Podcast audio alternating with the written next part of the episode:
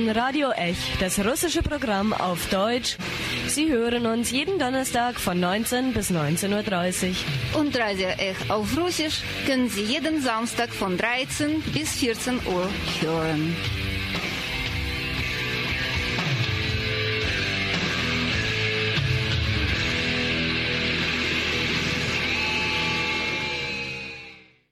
Guten Abend, liebe Radiohörerinnen und Radiohörer. Im Studio begrüßt Sie heute Dimitri und heute geht bei uns die Reihe Ligbers auch weiter. Die Reihe Ligbers bezieht sich dabei auf den Begriff eben Ligbers, der in der früheren Sowjetunion geprägt wurde und bedeutet eben buchstäblich übersetzt, Liquidation des Analphabetismus, der wurde seitdem eigentlich immer weiter verwendet, im Sinne von, dass man die Bevölkerung oder die Zuhörer, die Zuschauer über verschiedene Fragen aufklärt, äh, die vielen unbekannt oder unklar sein wären. Und in der ersten Folge haben wir über die Mythen um Russland gesprochen, wie zum Beispiel eben die NATO-Osterweiterung und das Versprechen an Russland, dass es das nicht geben würde.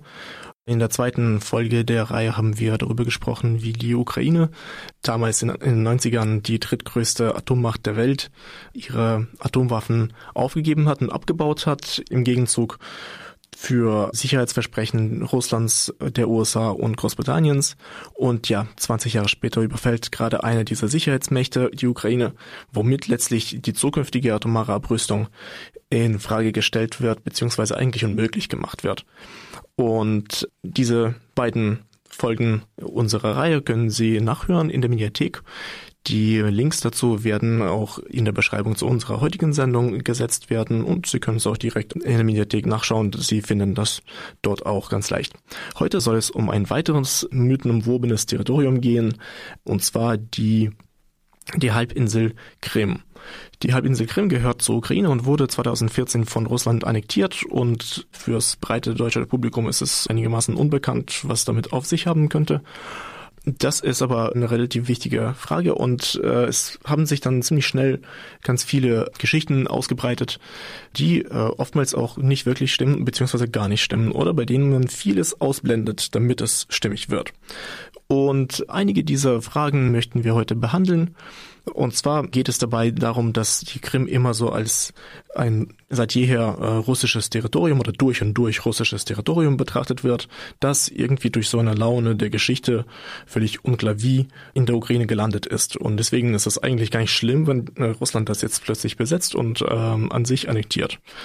Es wird dabei gerne gesagt, dass die Krim nie zur Ukraine gehört hat, nur so ganz kurz, eben ab 54. Und dabei wird noch auf mehrere Punkte verwiesen, vor allem halt eben darauf, dass Nikita Khrushchev, der damalige Herrscher im Kreml, eben 1954, die Krim an die Ukraine geschenkt haben soll, um damit quasi, das soll als Geschenk zum 300. Jubiläum der Union der Ukraine mit Russland. Und gerade darum wird es bei uns heute gehen. Wir haben zu diesem Thema mit Stefan Rinisbacher aus der Universität in Frankfurt an der Oder gesprochen, der sich gerade mit Territorialisierungsprozesse in der Sowjetunion befasst, wie also die Grenzen in der Sowjetunion entstanden sind. Und äh, ein weiterer Punkt ist natürlich, dass dabei noch so getan wird, die Bevölkerung auf der Krim ist halt eben mehrheitlich russisch, also gehört äh, das Gebiet zu Russland. Nun, das Problem damit ist halt eben, dass das Folge von sehr unschönen Prozessen ist, zu denen eben ganz maßgeblich mehrere Wellen von ethnischen Säuberungen gehören. Und darüber haben wir mit Kirill Tkachenko gesprochen, einem Doktoranden aus der Universität in München, der eben zu politischen Identitäten in der Ostukraine äh, forscht und sich damit auch mit den demografischen Veränderungen in der Südukraine beschäftigen musste und ebenfalls darüber zu berichten weiß. Und fangen wir dann erst einmal damit an, dass die Mathematik grundsätzlich nicht wirklich stimmt, wenn gesagt wird, die Krim war nie ukrainisch.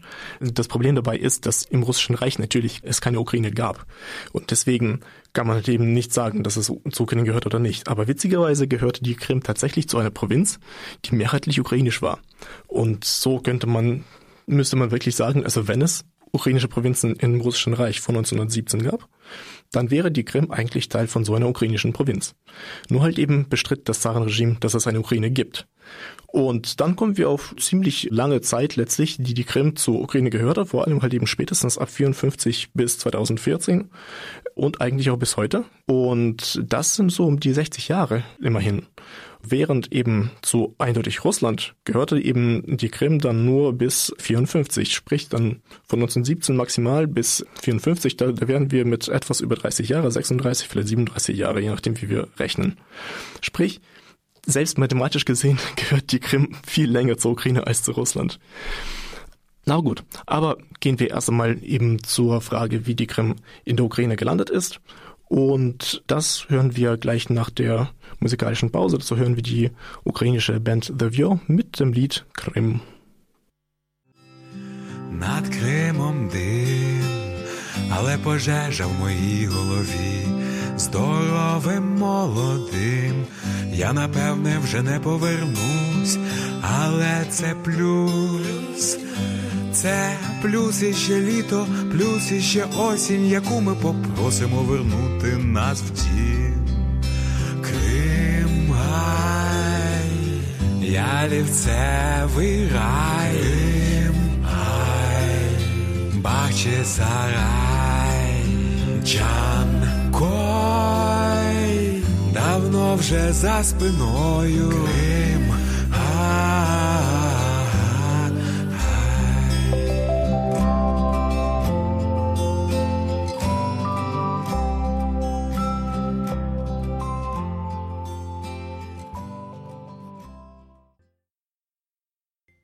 Ja, und über die Prozesse, wie die Krim von der russischen Sowjetrepublik zur ukrainischen Sowjetrepublik 1954 übertragen wurde, haben wir mit Stefan Riechelsbacher gesprochen von der Europa-Universität Viadrina in Frankfurt an der Oder. Es heißt ja sehr oft, dass die Krim 1954 von Russland an die Ukraine als Geschenk zum 300. Jubiläum der Union der Ukraine mit Russland übergeben worden sei.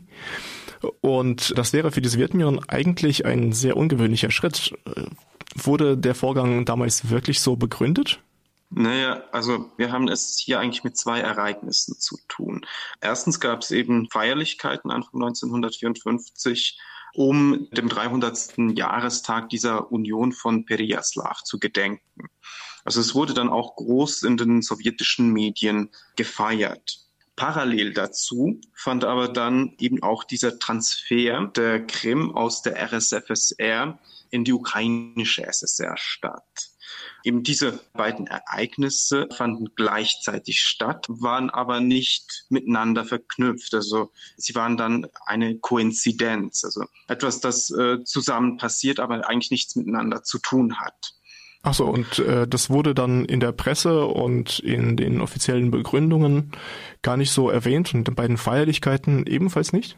Äh, nein, also man hatte die Berichterstattung zu den Feierlichkeiten auch ähm, praktisch was offiziell lief in den obersten Sowjets der RSFSR oder der ukrainischen SSR, beziehungsweise dann noch äh, auf Allunionsebenen. Dort gab es feierliche Akte, eben um äh, dieser Völkerfreundschaft oder brüderlichen Union zu gedenken. Und eben gleichzeitig fand äh, diese territoriale Anpassung statt. Aber beides wurde auch von den offiziellen äh, Stellen voneinander getrennt. Also es wurde nicht miteinander verknüpft.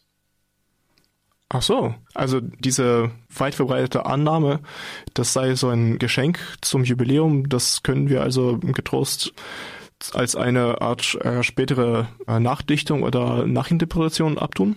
Ja, also es kann natürlich passiert sein, später, wenn man sich dran erinnert, denken die Leute dran, ja, irgendwie war doch damals etwas mit dieser Feier zum 300. Jubiläum.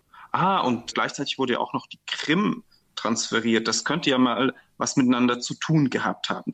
Aber eben, wenn man praktisch dann die Quellendokumente anschaut, merkt man, nee, das hat eigentlich auch aus der Sicht der Handelnden damals nichts miteinander zu tun.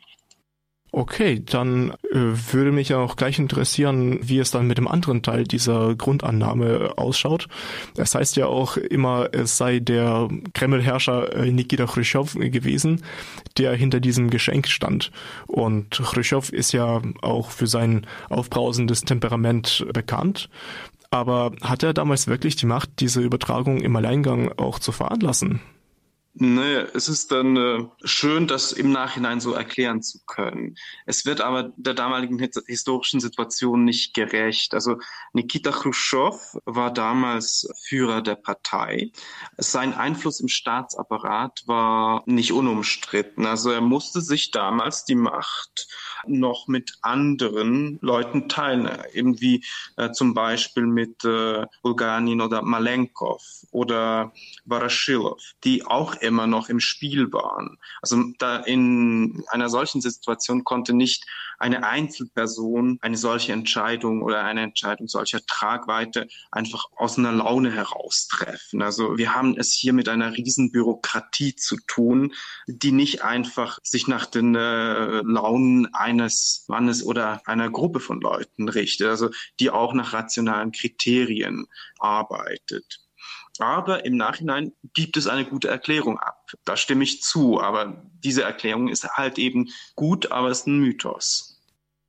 Äh, ja gut, also in der Sowjetunion gab es ja eigentlich immer ein staatliches, bürokratisches Apparat, ein Monstrum, aber es gab ja auch immer so, solche Kremlherrscher, die dann eigentlich ihren Willen durchsetzten. Und bei Khrushchev kennt man ja etliche Programme, die er einfach so mehr oder weniger aus dem Stegreif durchsetzte, wie jetzt die Kolonisation von Nordkasachstan, überall Aussaat von Mais und so weiter. Also es gibt da ganz, ganz viele Geschichten über ihn. Ja, auch äh, die Partei- und Staatsreform.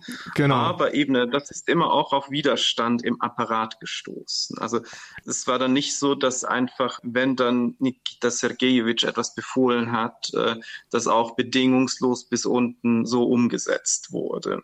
Es wurde teilweise so getan, als ob es umgesetzt wo, äh, worden sei und eben natürlich, denn äh, Nikita Khrushchev hat es gegeben, er hatte sein Temperament, aber er konnte eben nicht äh, willkürlich herrschen. Schon gar nicht zu einem Zeitpunkt, ähm, eben äh, Stalin war noch nicht mal ein Jahr tot und seine Nachfolge war eigentlich überhaupt noch nicht geklärt. Also auch die Parteiführung hatte sich ja damals auf eine kollektive Führung oder eine kollektive Nachfolge geeinigt. Das war dann der Kompromiss all dieser äh, kleinen Machthaber.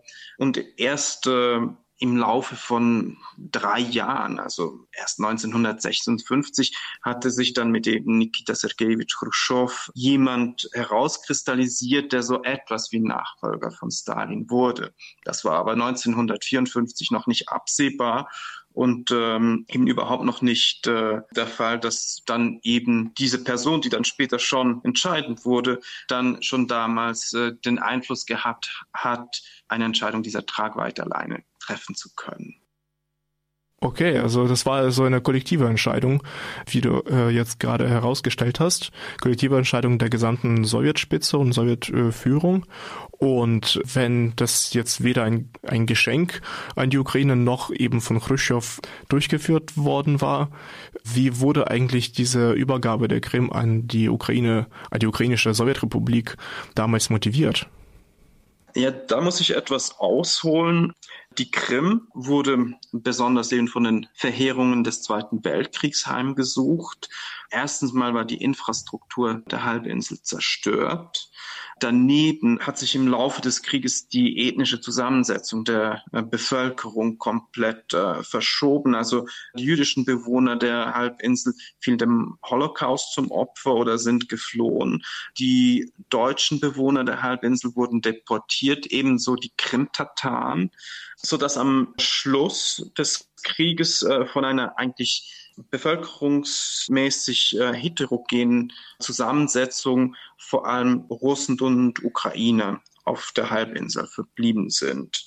Und nun musste diese verwüstete Gegend wieder aufgebaut werden.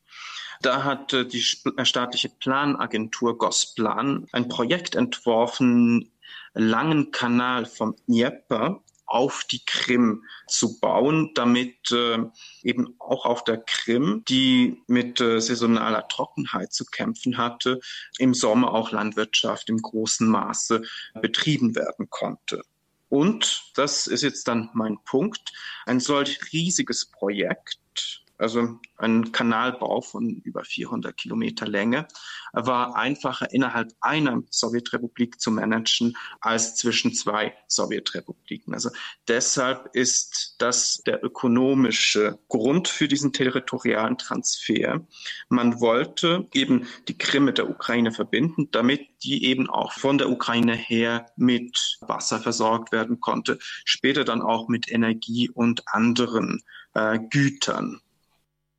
Ja, also wo du es gerade ansprichst, das ist ja hier in Deutschland, in dem deutschsprachigen Raum kaum angekommen, dass ja gerade dieser Nordkrim-Dnieper-Kanal in den letzten Jahren mhm. halt eben nach der Annexion durch Russland äh, logischerweise ausgetrocknet ist, weil die Wasserlieferungen nicht geregelt werden konnten und, und die Krim hatte eigentlich bis vor kurzem oder tut's immer noch bis heute eigentlich mit Stromausfällen zu kämpfen. Das klingt ja alles wirklich danach, dass die Krim eigentlich tatsächlich wirtschaftlich in großem Maße von der Ukraine zu Sowjetzeiten abhängig war und es eigentlich bis heute auch geblieben ist. Und da war ja, es natürlich aus marxistischer Sicht gerade eigentlich sehr vernünftig, die Krim natürlich an die Ukraine anzuschließen, weil damit die Entwicklung überhaupt ermöglicht werden konnte. Ja, also natürlich eben, das ist dann auch Erfolg. Also vieles, was heute noch an Infrastruktur auf der Krim existiert, stammt aus der Zeit eben nach 1945 beziehungsweise 54. nach 1954. Ah ja. Also praktisch die gesamte Wirtschaft der Krim ist eigentlich auf die Ukraine hin ausgerichtet. Und das hat natürlich nach 2014 zu Riesenproblemen geführt. Deshalb hat Russland dann auch extrem viele Mittel investiert, um diese Brücke über die Meerenge von Kertsch zu bauen, wo eben auch gleichzeitig zum Schienen- und ähm, Autoverkehr eine Wasserleitung verläuft.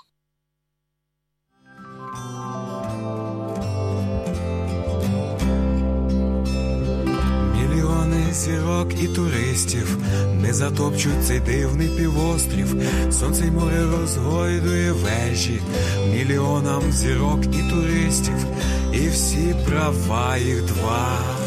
Сонце і трава, а також ще одна осінь, яку ми попросимо вернути нас в дім. Кримай,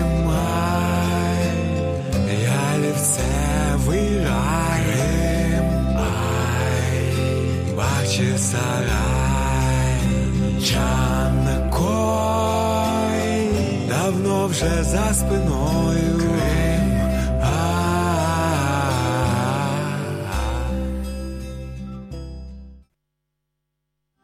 Ja, wie wir gehört haben, ist die Halbinsel Krim 1954 an die ukrainische Sowjetrepublik übertragen worden, um sie halt eben nach den Verwüstungen des Zweiten Weltkriegs wieder aufzubauen oder wieder aufbauen zu können.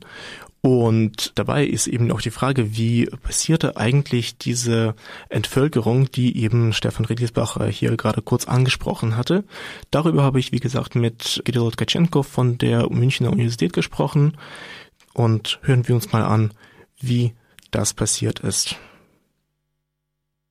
Fangen wir gleich damit an, dass ja in Zusammenhang mit der Krim-Annexion 2014 man immer wieder und immer und immer wieder hört von Rechten und Interessen der überwiegend russischen Bevölkerung der Krim.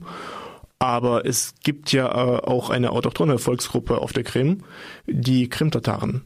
Und die sind aber eine kleine Minderheit auf der Halbinsel, so um die 12 Prozent. Da kann man sich auch schon fragen, warum sind sie eigentlich so wenige?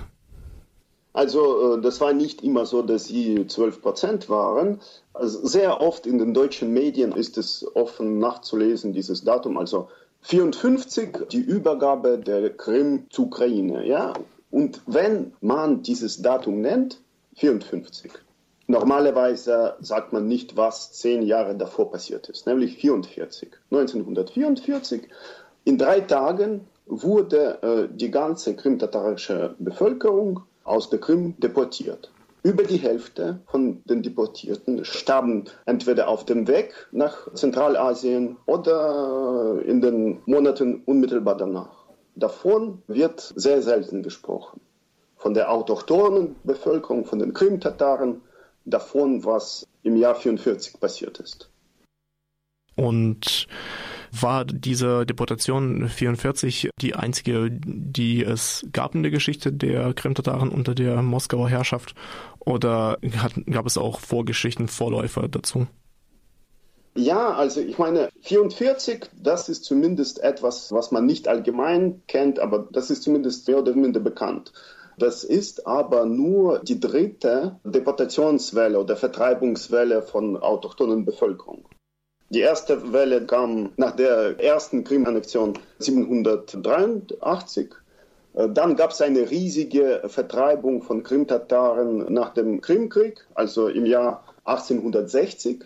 Da sind sogar zahlenmäßig mehr Tataren vertrieben in einem Jahr als 44. Ja, also das ist eine lange Geschichte über 150 Jahre nach der Annexion und es wurde die Bevölkerung, die autochtone Bevölkerung der heutigen Südukraine, also nicht nur der Krim, sondern das sind die Nogaien, also das ist äh, das, äh, ein Riesenterritorium zwischen Donau und Kuban, also die, die ganze heutige Südukraine bis zu Kuban in Russland. Ja, die wurden vertrieben.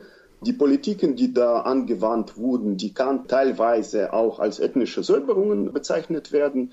Es ist sehr wichtig, dass man nachvollzieht, es ist gar nicht so weit her, weil jeder in Deutschland, in der Ukraine oder so, der würde eine Idee, eine Vorstellung haben davon, was der autochthonen Bevölkerung in Amerikas geschehen ist. Doch die erste Krim-Annexion von 763, das ist fast drei Jahrhunderte nach der sogenannten Entdeckung Amerikas. Es ist gar nicht so weit her. Genau, da hast du kurz eine Frage angesprochen. Wie wurde eigentlich äh, diese Deportation vor allem 1944 äh, motiviert? Was stand eigentlich dahinter? Warum wurden sie eigentlich, die ganzen Krimtataren, überhaupt insgesamt deportiert? Der Vorwurf war die Kollaboration, also um milder gesagt, also vor dem Hintergrund der historischen Kenntnisse, die uns vorliegen, das ist zumindest eine sehr, sehr selektive Begründung. Ja. Wichtig ist, warum sind wichtig die anderen, die zwei ersten Deportationen oder Vertreibungswellen, warum ist es wichtig, die zu beachten? Weil da kann man eine gewisse Kontinuität sehen. Russland hat den Krimkrieg verloren, Mitte des 19. Äh, Jahrhunderts. Das war eine bittere Niederlage. Und die Bevölkerung vom Nordkaukasus, also die Tscherkessen und dann die von, von Krim, die, die Krimtataren, die haben so eine Rolle des Sündenbockes gespielt. Warum haben wir verloren? Der Verrat. Das stimmt alles nicht, das wissen wir sehr genau. Aber das war die Begründung damals, bereits 1860. Ja? Und da sind wichtig auch die Kontinuitäten in der russischen bzw. sowjetischen Politik. Am Ende des Zweiten Weltkrieges waren das nicht nur die Krimtataren, die deportiert wurden, sondern die anderen überwiegend muslimische Völker deportiert. Das sind dasselbe Objekt, dieselben Völker fast, die damals von der zaristischen Regierung auch unterdrückt werden, also teilweise vertrieben, teilweise also die Aktionen, die russisches Reich gegen Tscherkessen durchgeführt hat, die kann man mit vollem Recht als ethnische Säuberungen äh, beschreiben. Also und da hast du eine Kontinuität, also dieselbe Begründung, die falsch ist faktisch, dieselben Objekte der Vertreibung. Und das ist sehr wichtig, das äh, zu verstehen. Also die ganze Kontinuität des 44 nicht nur eine einzige Ausnahme, ein einzigartiges Ereignis in der Geschichte ist. Nein, da haben wir eine Politik, die dazu geführt hat, dass autochtone Bevölkerung der heutigen Südukraine und Russland vertrieben wurde. Und das ist nicht nur der Krim. Die Krim ist nur ein kleiner Teil davon. Gut, die äh, Krimtataren wurden also spätestens 1944 vollständig aus der Krim vertrieben. Und wie kommt es dazu, dass es immer noch 12 Prozent von ihnen gibt heutzutage? Also äh, nicht nur wurden sie vertrieben, sondern es wurde denen nicht erlaubt, zurückzukehren lange nach dem Stalins Tod. Erst 89, also schon am Ende der Perestroika, wurde es denen erlaubt, zurückzukehren. Und das war auch nicht einfach für sie. Da stößten sie auf den Widerstand und ein unformelles Abkommen abgeschlossen zwischen der Führung von krimtatarischen Bewegung und Repräsentanten von der russischen Gemeinde in Krim war, dass sie nicht im Süden ansiedeln. Also solange sie nicht äh, im Süden der Krim ansiedeln, dürfen sie kommen. So war das nicht geschriebenes, quasi so der Deal, das Abkommen. Sie dürfen so zurückkehren. Natürlich haben sie also es war ein Riesenproblem für sie, für die Krimtataren, äh, überhaupt Land bekommen, um ihre Häuser zu bauen, irgendwelche Rechte überhaupt zu beanspruchen. Und leider, man kann zwar nicht sagen, dass, also es ist nicht bekannt von irgendwelchen Plänen von der heutigen russischen Führung, die Krimtataren zu deportieren, aber wir wissen sehr genau von einer ziemlich hohen Repression gegen die politischen Aktivisten, gegen die Journalisten in der Krim. Also vor allem die Krim-Tataren sind davon betroffen. Also hoffentlich geht es nicht um irgendeine gezielte Politik, um die wieder zu vertreiben, obwohl ganz viele Tataren schon wieder die Halbinsel verlassen mussten. Wie wir gehört haben, also ist die Krim weder schon immer russisch gewesen. Sie ist auch nicht in die Ukraine geschenkt worden, äh, sondern ganz normal richtig übergeben, äh, übertragen worden, eben zum Zwecke der vernünftigen Entwicklung. Und wenn wir überhaupt von einer ethnisch gesehen russischen Krim sprechen können, dann kann es nur als Folge von Deportationen und ethnischen Säuberungen gewesen sein. Das sind alles Sachen, die man gerne mal vergisst und wir sollten immer dran denken und vor allem auch als Linke immer wieder das vor Augen haben, die Krim, wenn sie als russisch angesehen werden sollte, dann nur als Folge von Völkerrechtsbrüchen, Krieg, ethnischen Säuberungen und Verfolgung von Unschuldigen. Heute war mit Ihnen im Studio Dimitri und wir haben über die Krim gesprochen.